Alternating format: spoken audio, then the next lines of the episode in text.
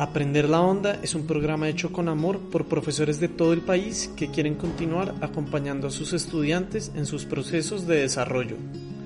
Gracias a todas las personas que hacen posible cada episodio y a todas las emisoras que apoyan a que los niños y niñas del país puedan seguir aprendiendo. Aprender la onda. Yo aprendo en casa.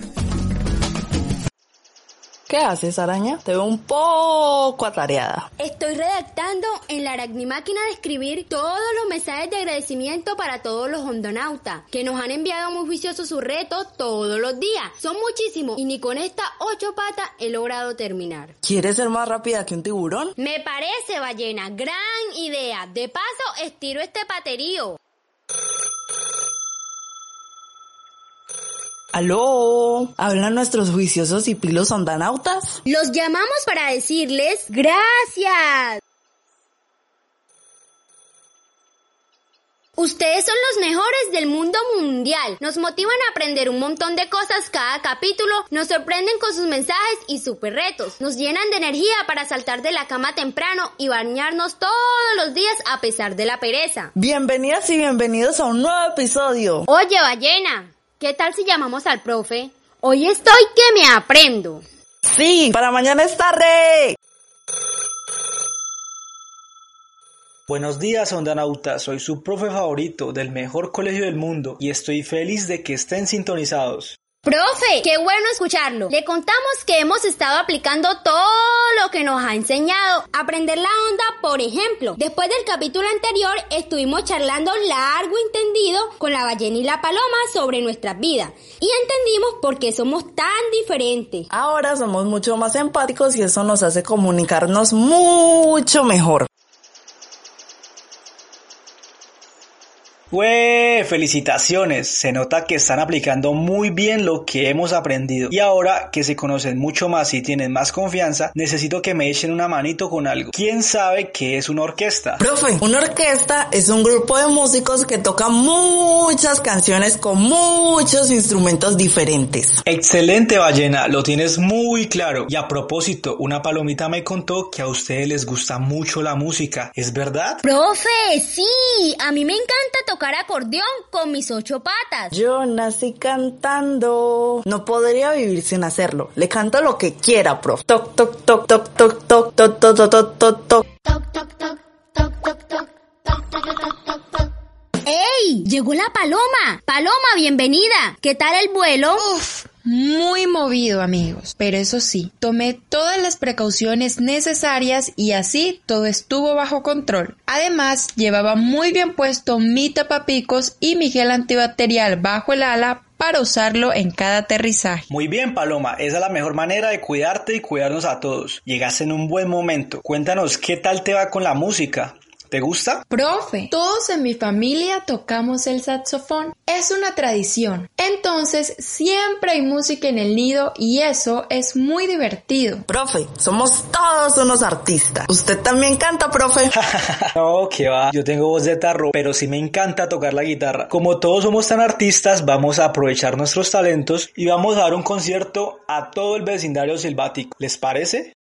¡Guau, profe! Yo me apunto ya. Pero no podemos salir, profe. ¿Cómo le hacemos? Tengo una idea. Para eso tenemos un balcón bien grande en cada rama de este árbol. Entonces cada uno desde su rama se une. Profe, a usted lo ponemos aquí en el parlante. No se preocupe.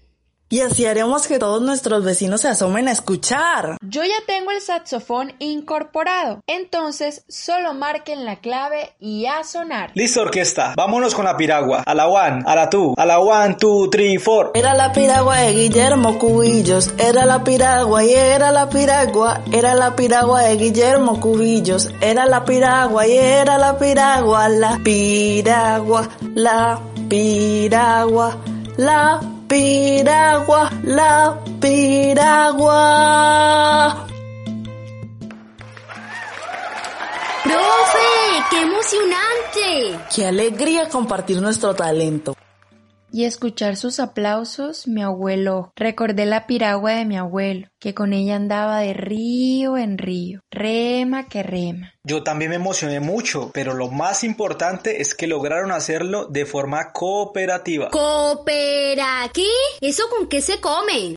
Actuar de forma cooperativa es precisamente lo que ustedes acaban de hacer, actuar de forma conjunta con sus compañeros para lograr un mismo fin. Y nuestro fin era alegrar al vecindario con un concierto. Además, era importante que todos participaran. A mí, por ejemplo, se me estaba olvidando la melodía, pero la paloma me ayudó. Así lo recordé y me sentía más segura. Eso también es cooperar. Claro que sí. El hecho de que todos participen, se ayuden y sean responsables de un avance colectivo hacia el éxito, eso es cooperación. Profe, así sí nos quedó muy claro eso de la cooperación. Ahora, queridos ondanautas, en esta orquesta queremos conocer sus talentos para construir un instrumento musical, el que quieran, pero eso sí, hay dos condiciones para este reto musical. Así es. La primera condición es que deben construirlo con material reciclable. La segunda condición es que deben construirlo en colaboración con dos personas más en sus casas. Deben aportar ideas y ayudarse para construir ese instrumento musical que tanto les gusta. No olviden mantener una distancia mínima de dos metros con los vecinos. Usar el tapapicos y tapatrompas guantes y cuando termines lávate las manos muy bien. Muy bien, ondarautas. Ahora vamos a escuchar un cuento oriental llamado Los ciegos y el elefante, que nos va a demostrar cómo la cooperación nos ayuda a tener una visión más amplia y real. Profe, empezamos bien porque a mí me encantan los elefantes. Había una vez un pueblo donde todos sus habitantes eran ciegos. Cierto día llegó un rey con su cortejo en el que viajaba un gran elefante gris.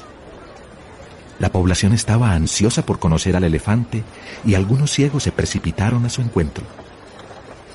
Como no conocían su forma y su aspecto, tantearon para reunir información palpando alguna parte de su cuerpo. Cada uno pensó que sabía cómo era el elefante por la parte que alcanzó a tocar del enorme animal. Cuando volvieron, los demás habitantes del pueblo impacientes, se apilaron a su alrededor. Estaban ansiosos por saber cómo era la forma y el aspecto del elefante y escucharon atentos lo que les contaron.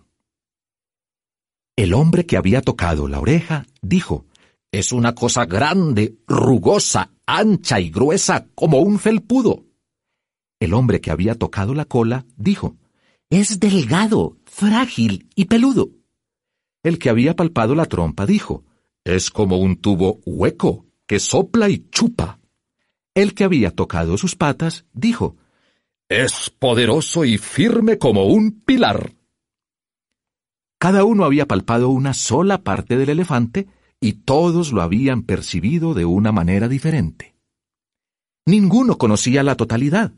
Cada uno tenía solo un poco de verdad cuando intentaba describir aquel gran elefante gris. Los ciegos y el elefante. Cuento oriental.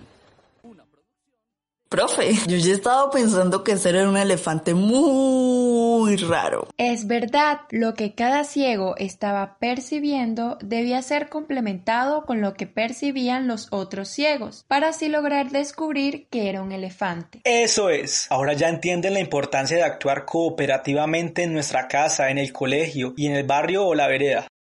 Ahora tenemos un super reto para que todos en el barrio lo hagan. Sí, señoras y señores, entre todos haremos una jornada de desinfección vecinal cooperativa. Empezando por la puerta y frente a nuestras casas, avisaremos por teléfono o de balcón a balcón o de rama en rama a nuestros vecinos más cercanos y fijaremos una hora para que unidos aportemos a la desinfección de toda la cuadra. Me parece fantástico. Y para eso solo necesitaremos cuatro elementos. Uno, agua en un balde suficiente y sin desperdiciarla. Dos, escoba. Tres, jabón.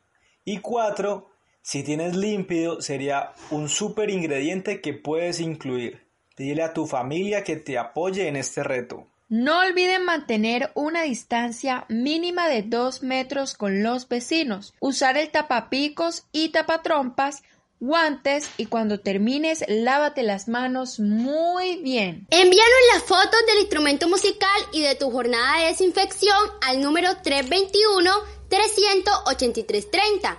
Los publicaremos en nuestro Facebook e Instagram. Síguenos como arroba aprender la onda para no perderte ningún programa ni reto divertido. Queremos agradecerle a cada uno de los estudiantes que escuchó estas maravillosas historias, a la Fundación Secretos para Contar por apoyarnos con este contenido tan valioso, a todos los profes que participaron en la elaboración de cada episodio y a todas las emisoras que nos prestaron el espacio.